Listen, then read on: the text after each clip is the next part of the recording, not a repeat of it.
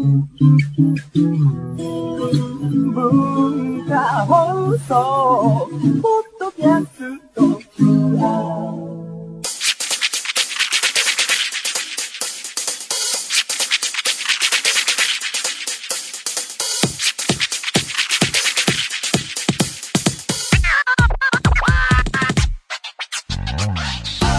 んばんは。内山聖輝のワンルーム。パーソナリティの内山聖輝です、えー、私、えー、8月16日に26歳に、えーなりまして、えー誕生日を迎えました、えーまあ、26歳ということでね、えーちょっと一味違う放送になっていくかなと思うんですけれども。まあ何も変わんないでしょうね。なんですかねこう20代入るとあんまりこう誕生日がね、むちっちゃい頃とかはね結構一月前とかからまだかなとかって思ったりしましたけどね。最近はそんなことも何も思わずあ今年も来たなっていうぐらいでね遠くに何もないんですけれども、えーまた先日声優をやってるんですけど私は 仕事としてアニメとか洋画の吹き替えとかそれのお仕事で、えー前にアニメの映画で「心が叫びたがってるんだ」っていう映画があったんですがそれに出てまして、えーそのイベントで、えーこの間秩父に、えー行ってきまして前行った時もねそれ乗ったんですけどあのレッドアロー号っていうのがね出てるんですけどあの僕結構好きなんですねレッドアロー号がなんかこうね 快適なんですよ。なんかねそれまた乗りたいって言ってですね、えーそれで秩父に向かったんですがあのーやっぱりねポケモン GO 一時の熱はちょっと冷めてきたんですけどまあ日々ちょこちょこやってまして秩父行ったらまたそこならではのポケモンとか取れるのかなと思ったんですがなかったですね何にも。まずねいわゆるポケストップっていうのが少なくてあのネットとかでよく格差があるってこう苦情が出てるみたいなことをね、えー見ていたんですが、まあ、東京とか、えーあるいは大阪とか大都市ではポケストップがあったりポケモンがよく出たりっていうのはあるけど地方ではちょっと全然ないじゃないのみたいな声が上がってるっていうのを聞いてそうなのかなと思ったんですが事実ね本当にねその中心部とか違うと思うんですけど行ったところでは全然ポケストップはないしポケモンもあんまり出ないしこれかと思ってね。ポケモン GO はあんまりやりませんでしたね、えー。でそのイベントの本番の前日にねあの軽い食事会みたいのがあってねあの行ける人は、えーどうぞみたいな感じで軽く参加したんですけどあの作品はなんていうか、まあ、出演者僕とかのキャラクターよりですねスタッフの方々のキャラの方が濃い感じがあってなんかこの謎の雰囲気がね前日の食事会なのになんか打ち上げみたいな感じになっててですねすごいそれも面白かったんですけどねえーいろいろみんなで喋りまして、えーで次の日になって、まあ、本番当日だったんですけどもあの僕こういうどっか泊まりに行った時に夜、えー寝て起きてなんか会う人会う人に部屋の使い方をどうしたっていうのを聞くっていうのがあって空調どうしたみたいな。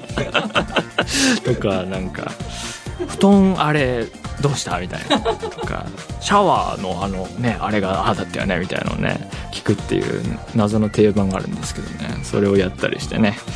で本番迎えたんですけどまあいい天気で何せ野外屋外のイベントだったんですけど天気が良すぎてですねすっごい暑かったんですよ。まあ僕らはともかくねお客さんはもう屋根がない状態での、えーご覧いただく状況だったのであれは大変だったろうなと思いつつやってたんですけどもね、うん、まあイベント自体はいい雰囲気の中やれてとっても、えー来ていただいた方ありがとうございました。あのいい感じだったと思います、えーえーありがとうございました、えーというわけでそれでは内山聖輝のワンルームスタートです。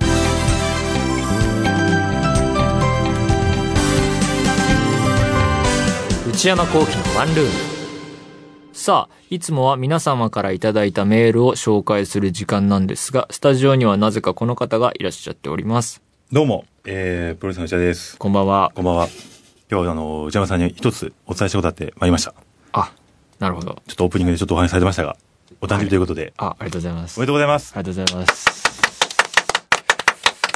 まあ、そんな番組でもないんじゃないですか？どうなんでしょう、これ。やっぱね、お祝いしたいなと思ったんでですね。出た。ケ普通にケーキが出てきた。いやー、ケケーーキキか。わ、綺麗ですね。いちごがいっぱい乗っていて。あ、漢字でプレートに名これ前が。すごいでしょ漢字で内山幸喜様ですよ。本当だ。あちゃんと後期の後の字も間違えずに。そうなんです。シンプルで可愛いですね。え、せっかくなら味見ぐらい。いえ、このホールで食べるんですや、あかの、全部食べなくていいですよ。味見ぐらいちょっと。ああ。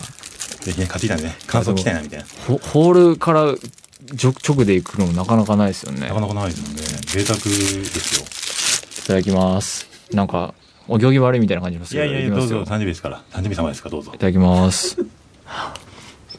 うん、美味しい。はい。僕生クリームそんな得意じゃないですけど、はいはいはい食べやすい感じで、食べやすい感じあっさりしてますね。汗感じ。あ、美味しいです。あよかったですうんよかったですもうちょっと食べたいな。お、お珍しい。二口目に行きましたよ。うん、美味しい。ありがとうございます。なんで、ケーキだけじゃないんですよ。え？誕生日ってやっぱね、プレゼントですよ、やっぱプレゼント。いいですよ。で去年はあの、マッドマックスにハマってらっしゃったんで。マットマックスのスプレー持って帰りましたね、俺。そうそう持って帰りまあしたの銀のね。そうそうそうあれもどこ行ったかなあれはね あれは本当に家に持って帰ってきて、これ使い道ねえなって本当本当にね。。そうそうそう。いや、僕で、単純にあれ、アマゾンレビュー面白かったんで、うんあの、あれをこう吹き付けると、英雄長田いけるみたいなレビューが、まあそういうね、映画でなん設定でしたからね。面白かったんで、それメインじゃなかったんですけど、うん。なんかあの、持って帰んないのかなと思ったら、いそいそとあの、閉まって持って帰られたんで、まあそこは礼儀かなと。いや、逆に心配になりましたね。本当にやるんじゃないかなみたいな。やってなんかやってないです。本当ですか？はなんで、まあ一応それを踏まえてですね、はい今年もプレゼント用意しましたけど、何か嘘つきます？最近はハマ、ポケモン GO。お、最近すぎるな、それ。あとハマったって話したら何かあったかな？内山さんやっぱ将将来に夢あるじゃないですか、将来の夢。あれか。二足のわらじか。ああ、でもそれも結構前から言ってるんですよ。あ、違うやつ。こ今なんかありましたっけ？あります？あれ？あ、ホホームシアターをこの番組で設けて。ああ、はいはいはい、はい。え、それも違うの？それ、あ、まあ、それ、まあ、それは、それよりももうちょっと手前の夢をちょっと叶えたいなと思ったんですよ、今回。夢？あ、スターウォーズだ。あ、正解。ジェダイ、ジェダイになりたい正解。。ジェダイになりたい。言ってた。言ってましたね。手忘れてましたね。忘れななかなか出てこなかったですもんね。忘れないでもらっていいですか 内山さん、ジェダイになりたいって言ったん言っで、てました。でもね、今年ローグワンかな？もう公開されますからね。12月ねあれ、あの、ナンバリングじゃないけどね、スターウォーズサーガはいー。これからついてきますから、はい。遅れないように内山さんもね、はい。あの、ジェダイになっていかないとということで、ジェダイになるとやっぱ必要かなってので、あと。あえ、マジですか？えライトセーバー？じゃない？あ、ライトセーバーだ開けてください、開けてください。 electronic lightsaber、レイ。で、これ、レイモデルですね、だから。やった。電池はね、入れときましたよ。どうすればいいんですか？まず、まず振ってください、それ。伸びる。えーっと、えー、1メーター弱ぐらい伸びるってですね。すごい。え、どこ押せばいいんだえ、あの、その、手前にですね、あの、ちょっと、あ、あ、なったなった。ほら、な、なってきた。あ、ちょっと光った。そうそう。俺昔持ってたやつ、バンってやるとボーンとか言ったんですけど、これ、あ、本当だ。電気消えてもらっていいですか今電気消えてるんですけど、ライトセーバー見やすい。やったーちょっと内山さん、ちょっとことの方がこれで喜んじゃったんで、はい。あの次出しづらくなっちゃったんですけえ、ど。まだあるんですか？これ実は、結構子供用なんですよ。はい。ジェダイの中でも。はい。だから大人のジェダイ用のライトセーバーがあるんですよ。これね、実はこっちの方が僕いいなと思って。何ですか？うわ、なんか箱むっちゃでかいじゃないですか。スター・ウォーズ、ルーク・スカイウォーカー、フォース、FX、あ、聞いたことある FX ライトセーバー。これね、結構高いんですよ。ねこれすごいやつですよね。すごいですね。ライトセーバーおもちゃ界の中で一番って言われてるやつじゃないですか、これ。これ、そう、ライトセーバーおもちゃ界でね一番です、これ。ねはい。け本物みたい。重い。うわ。ちょっと、ちょちょっと電気を消してもらって。うわ振るとなんか音が。かっこいい。うわーすごいぶつかると音が。かっこいい。かっこいいでしょえ、これもいいんですか？じゃあ。あの、そうそう。で、めっちゃこれ用意はしたんです、まず。はいはいいや、用意したんですけど、これただ、高いよ、これ。これ結構高いんですよ。ねこれを、ただ単純に差し上げてしまうと、はい。あの、接待になってしまうんで、接待ですよね。ただの接待になってしまうんで、やっぱちょっとラジオ的にはい、一盛り上がりあって、プレゼントしたいなっていう。なるほど。というわけでですね、これ内山さんの実力で勝ち取っていただきたいと実力いただきたいなと思うんでですね、はいやっぱね、スターウォーズといえば、あの、この番組で一回ね、あの、買った、えーダース・ベイダー危機一発。懐かしいこれ、お蔵入りしたやつじゃないですか。そうそうそうそう。お蔵入りしたやつよ、これ。あの、オンエアとかされなかったのおや、本当に、ポッドキャストにも入ってないんですかポッドキャストにも入ってない。僕と内田プロデューサーが、このダース・ベイダーの危機一発ね、あの、剣刺すやつ、樽に入ったやつに刺すやつやって、などこ刺しても、なんか、あ、そう、飛ばあ止まらなかったんですよ。全く飛ばなくそうそうそう決着が全くつかず、つかずっていう、すごい、あの、ゆるふわな終わり方したんですよね。ねえ、全くお蔵入りになってしまったそうそう。だから、時間使った割には、あの、オンエアもされずっていうね。ね割と悲しえ、い謎の回ありましたよね。なんと満を持して、内山さんのお誕生日にい。や、これやるんですか？これ、これはだから、えっと、今度こそ飛ばすようにセットしてくださいよ。やえっと、はい。これ飛ばす、あの、だから最後まで全部させれば、12本あるんですけど、全部させれば、えー、プレゼントとして、ライトセーバーを。え、じゃあ飛ばしちゃったら終わりってことですか？飛ばしちゃったら終わりですね。え、相当難しくないですかこれ？いや、僕何回かやったんですけど、できたんで大丈夫だと思います。え、だって、じゃあ、セットしますよ。だ、だってさ、その、え、12本12本。?12 分、でもそういうゲームですから。じゃあ半々でやりましょうか。じゃあ、じゃあ僕が交互に刺してって、刺してって、まあ普通にね、そうですね。だから、えーえー飛ばしたら、ら、飛ばした、僕が飛ばしちゃったら、えー、内山さんに差し上げますよし。よしよし、じゃあそうし。内山さんが飛ばしたら僕がもらいますと。飛ばしたら没収はいやりましょうかやりましょうか。じゃあ、先行後攻重要ですよねです。ね。最初はグー、じゃんけんぽい。あいこで、あ、じゃあ、あいこでしょ。あいこでチョキ。ああいこでチョキ。あ俺先先攻じゃない？そしたら。あ、じゃあ、じゃあそうですね。ね勝負内山さん先攻でお願いします。じゃあはい、じゃあ刺しましょう1本目。じゃあ行きます。飛ばず、飛ばず、セーフ、セーフ。セーフイェじゃあ僕もちょっと刺しますはいじゃあ、いきますよ。はいはい。いや、セーフじゃあ、内山行きます。はい。あー、セーフ、セーフ、セーフ。今回は勝つぞ。セーフセーフセーフじゃあ、刺しますよ。はいはい。はい。あー、セーフ、セーフ。飛ばないもんですね。案外飛ばないますね。やっぱ、盛り上げますよね、やっぱね。うん行きます。ん？あー、セーフ、セーフ。セーフセーフセーフちょっと、一瞬間がありましたけど。確かいきますよ。じゃあ、じゃあ、はいもうここ刺しますよ。いきます。はい。おーセーフ。え？あといくつ？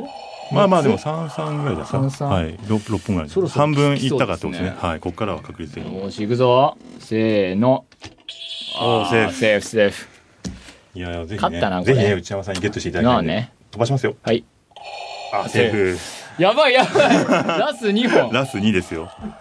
いきますそっちだ。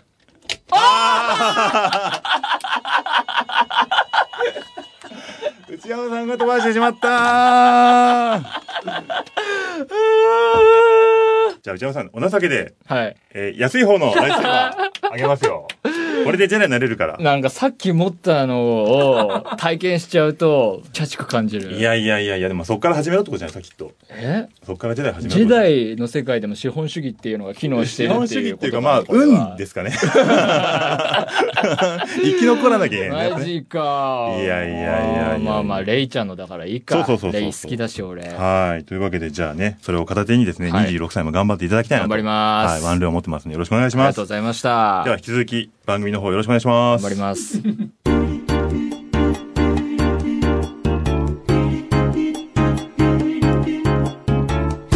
内山幸喜のワンルーム。内山幸喜のワンルーム。続いてはこちらのコーナーです。ムビログ。えーこのコーナーでは私内山が最近見た映画についてお話ししたいと思います。今回取り上げる作品はこちらです。ヤングアダルトニューヨーク。えーこの映画アメリカで2015年に公開された映画で日本でねなかなか公開されなくて早く見たかったんですがやっと見れたので話したいと思います、えー現代が「While We Are Young」っていう題でねちょっと違いますね放題と。でこの映画の監督がノア・バームバックという人で1969年生まれなんですけれどもこの監督の作品で見たことあるやつがまず「イカとクジラね」えーこれは DVD で見たのかな？あの、話としては、ある夫婦が、まあ、ちょっと関係がダメになってしまって、それに、えーまつわり、子供が振り回されるお話なんですけれども、あとは、えーフランシス・ハっていう映画最近公開されて、最近というか、ここ数年で、えーそれは劇場で見ましたね。えーこちらは、えーダンサー志望の女性がいろいろ、えーもがいていくお話なんですけども、これで特筆すべきは、あの、モノクロの映画なんですね。ここのこの映画、白黒、えーの色彩で、こう、今こう、モノクロの映画って聞くと、白黒であることが前面に出過ぎてしまうんじゃないかみたいな、そこ、手段がこう、前に出過ぎちゃうみたいなね、あの、器具もあったんですけれども、そうはなっておらず、普通に見て面白いっていうのがね、えー、すごい良かったですね。どちらもね、ほんととってもいい映画で名作だなと思うんですが、彼の仕事としては他にも、ウェス・アンダーソンという、えー、映画監督のライフ・アクアティックという、えー、作品の脚本、共同脚本というんですかね、脚本に参加していたり、えー、同じくウェス・アンダーソン監督のファンタスティック・ミスター・フォックスという映画の、えー、脚本に参加していたりします。ウェス・アンダーソンっていう監督は僕が一番好きな監督の一人なんでね、こう、で、ウェス・アンダーソンもまた1969年生まれで、えー、で、彼らが一緒にですね、ピーター・ボグダノビッチ監督っていうもうベテランの映画監督がいるんですが、えー、彼の作品で放題はマイ・ファニー・レディっていう映画を一緒にプロデュースしていたりします。まあ、推測するに結構仲良しで、えー、結構、あの、仕事も理解し合って、えー、るのかなと思うんですけども、もう彼らの、えー、作る映画とか本当に僕の好きな感じですね。雰囲気含め、内容含め、なんかそういう、いいなと思ってる人たちですね。で、ノア・バームバックさんに話を戻しますと、彼の映画の特徴っていうのが、人間の痛い部分を描く。その、カタカナで痛いというか、要はこう、怪我が痛いっていうんじゃなくて、なんて言うんでしょうね。行動とかがダメな感じ？あちゃーっていうような雰囲気の人間のある種のそういう感じを描くのがとってもうまいなと見ていて思うんですが、えー、例えば、イカとクジラっていう映画ではですね、えー、まあ、夫婦がダメになってしまうんですが、主にね、こう、父親の方のダメな感じが、えー、まあ、見ている側としては面白く映る。あの、僕が好きなシーンが、こう、別居することになって、で、父親の方に子供が来る。えー、二人とも来る日にですね、えー、父親が慣れない料理を振る舞うっていうシーンがあるんですが、そこのね、シーンの気まずさとかね、出てきた料理の感じとかも含めてね、すごい面白いシーンでね、大好きですね、あそこのシーンは。で、そのイカとクジラの、えー、子供が、えー、お兄ちゃんと弟がいて、お兄ちゃんの方がジェシー・アイゼンバーグという役者さんが演じていて、彼はあの、ソーシャルネットワークのね、主演やって、ていて、で、他にも、あの、日本では公開、劇場公開されなかったんですが、アドベンチャーランドへようこそっていう映画があって、これ本当僕大好きな映画で、あの、これを見るとね、あ、バイトしてみたかったなとか、なんか思うような映画ですね。これも大好きです。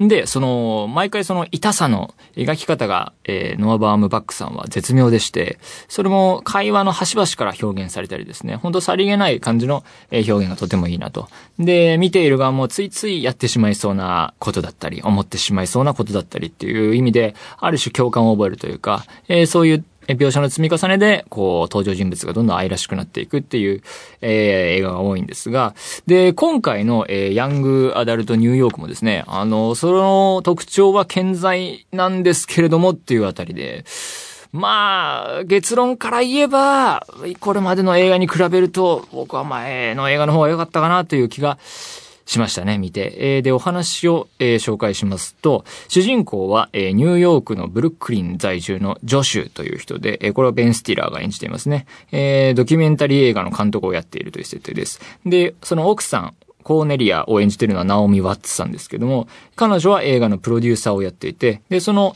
えー、奥さんの方のお父さんは、えー、有名なドキュメンタリー監督。で、二人とも40代で子供はいないと。で、彼らの友人夫婦に子供が生まれて、えー、で、その子供トークに、えー、なんとなく相槌を打っているみたいなシーンもあるんですけれども、えー、で、そんな彼らがある日、えー、ジョシュが、えー、旦那さんの方がアートスクールみたいなところで講義をしているんですね。まあ、これは多分要は、彼は新作を一応作ってはいるんだけれども、なかなか完成しないっていうところがあって、でまあ生活のためも含めてそういう先生もやっているのかなと思うんですけれども、えー、で、講義の後、ある20代の夫婦に声をかけられ、食事へ行くことになるんですね。えー、で、旦那さんの方がジェイミーという人で、アダム・ドライバーっていう人が演じてるんですが、このアダム・ドライバーっていう人が、あの、あれですね、スター・ウォーズの、えー、新作でね、あれをあれした人ですね。カイロレン役としてね。フランシス派にも出てましたね。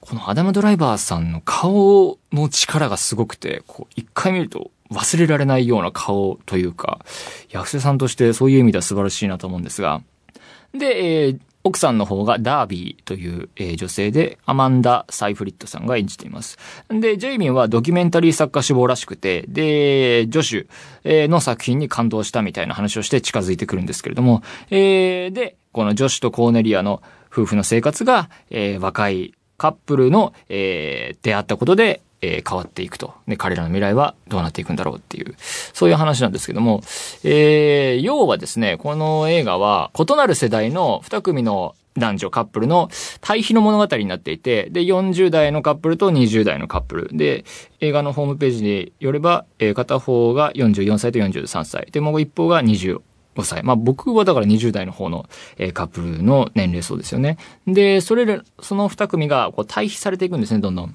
で、40代の方は、えーデジタル派なんですね。言ってみれば。えーで、20代の方はアナログ派。えーで、いろいろ描かれるんですけども、この、で、どう、えーデジタルでどうアナログかっていうと、40代の2人の方は iPhone とか iPad とかずっと使ってるような感じで、そういうのを駆使していて、で、日々、Apple TV とか使ってたり、えー音楽聴くときもデジタルの音源使ってたりするんだけれども、20代の2人の方は、なんて言うんだろう、あえてのアナログというか、レトロを愛する感じ。これ見てて思ったのはなんかこう、雑誌のポパイに出てきそうな人たちっていう感じなんですよね。今こそレコードとか、今こそビデオテープとか、えーで、それをブラウン管のテレビで見るみたいなね。そのあえてのアナログ感を、えーそれがトータルでおしゃれですみたいな感じの二人なんですけれども、えーで、そういう対比がちょこちょこ描かれていくと。で、それが顕著なのが、あの、4人で会話していて、えー40代の二人が何か思い出せないことがあって、じゃあ、ネットで検索しようって言って iPhone かなんかを取り出すんだけども、それに対して20代の二人が、いや、それを思い出すまでを楽しもうよ、みたいなことを言ってくるっていう。まあそういう意味でですね、あの、まあ二項対立として、えー描かれていくというか、えーそういう映画なんですけども、で、今回もまたノア・バームバック監督特有のその痛さの描き方はああってですね、まあ要はさっきも言ったように、その、まあ雑誌とかで出てきそうな、あえてのアナログ感をやってる若者っていうのもね、ちょ要所要所でちょっと悪意のあるような描き方がされたりね、それも面白かったんですが、えーで、それに、えー見事にこう被れていって、あ、僕はなんかこう、すべてデジタル化していったけど、そうでも、それだけじゃない方が、えー面白いのかもしれないってなっていく、その40代側の、えー助手だったり、えーで、そういう描き方が、やっぱりこう、いつものあの監督の、あー内容と合致するのかなと思うんですが、えーでですね、それはあるんだけれども、今回の映画に関してはそこに終始しすぎているというか、その、本筋の物語より、その、世代の対比、対立が、なんか前に出過ぎてる感じがしてですね、えーそれであんま乗れなかったのかなっていう気はするんですけども、その映画のストーリーよりも、こう、対比の表が見えてくるような感じというか、図式的すぎるのかなと。で、本筋の物語がなかなか展開しなくてですね、まあその定型としては、おそらくはその、えー言ってしまえばこう人生の折り返し地点に立った、えー40代夫婦の旦那さん側の助手が少しくすぶっている中で、こう再起すること、えー要は新作を完成させるっていうのが、最後の方に来れば、そのストーリーの型としては、えーありかなと思うんですが、物語はそっちに行かなくてですね、まあ、ある種変化球と言えるのかもしれないけども、とってもブラックな展開の方に行くっていう感じで、そのブラックさだけで、あの映画全体が楽しめるかっていうとなかなかこう疑問というかですね、なんかそういう意味で乗れなかった部分がありましたね。だからやっぱり今回の映画に関しては新作に期待というか、えー、まあ、あの僕自身、あの、この監督の作品で見てない旧作もまだあったりするので、そっちを追いかけようかなと思いましたね、今回は。えーはい。で、映画に関して言うと、シン・ゴジラがね、えーすごい絶賛公開中だと思うんですけど、まだ見てないんでね、見たいなと。で、最近見た映画で言うと、ファインディング・ドリーね、あの、ピクサーの新作もあったんですが、これもまあ悪くはないけれども、傑作とは言えないみたいな、こう、ピクサーの歴代作品大好きだし、楽しみにしてるんですが、いつも、最近は、こう、ディズニーの新作の方をより楽しみにしてるこう自分がいるなぁなんて思ったりしたんですがね。えー、まあ今日はそんな感じですかね。はい。というわけで以上、ムビログでした。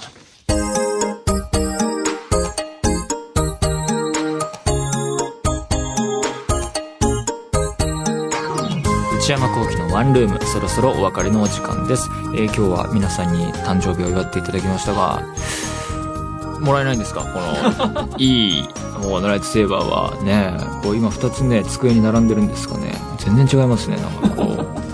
まあね、ゲームに負けたからしょうがないですよね。でもここでこのね、危機一髪が生きてくるとは思わないですよね。お蔵入りもね、大事だな、大事ではないですけど、なんというかね、そんなことも思いました。えーはい、えー番組では皆さんからのメールをお待ちしています。普通歌の他にコーナーへの投稿も募集しています。オープニングトーク用のトークテーマを提案していただく内山さん、これで1分お願いします。買い物部長の私内山の財布をこじ開けられるような買いな商品をお勧めしていただく内山さん、これ買いです。皆さんが体験したブルーな体験を教えていただくブルーアルバム。今抱えている悩みをなるべく詳しく教えていただくお悩みプロファイル。他にも初上陸もののグルメを取り上げる初上陸キッチン。私が最近見た映画についてただひたすら語るムビログ。映画以外の話題を取り上げるテーブルコラム。これらのコーナーで取り上げてほしいお店やテーマ、作品なども募集中です。アドレスは one.joqr.net one.joqr.net one の綴りは one です。えー番組公式ツイッターアカウントは、アットマーク、o, n, e, アンダーバー、j, o, q, r です。えーこちらもぜひチェックしてください。えーポッドキャストも配信中です。更新時間は毎週月曜日のお昼12時予定です。それではまた来週、さようなら。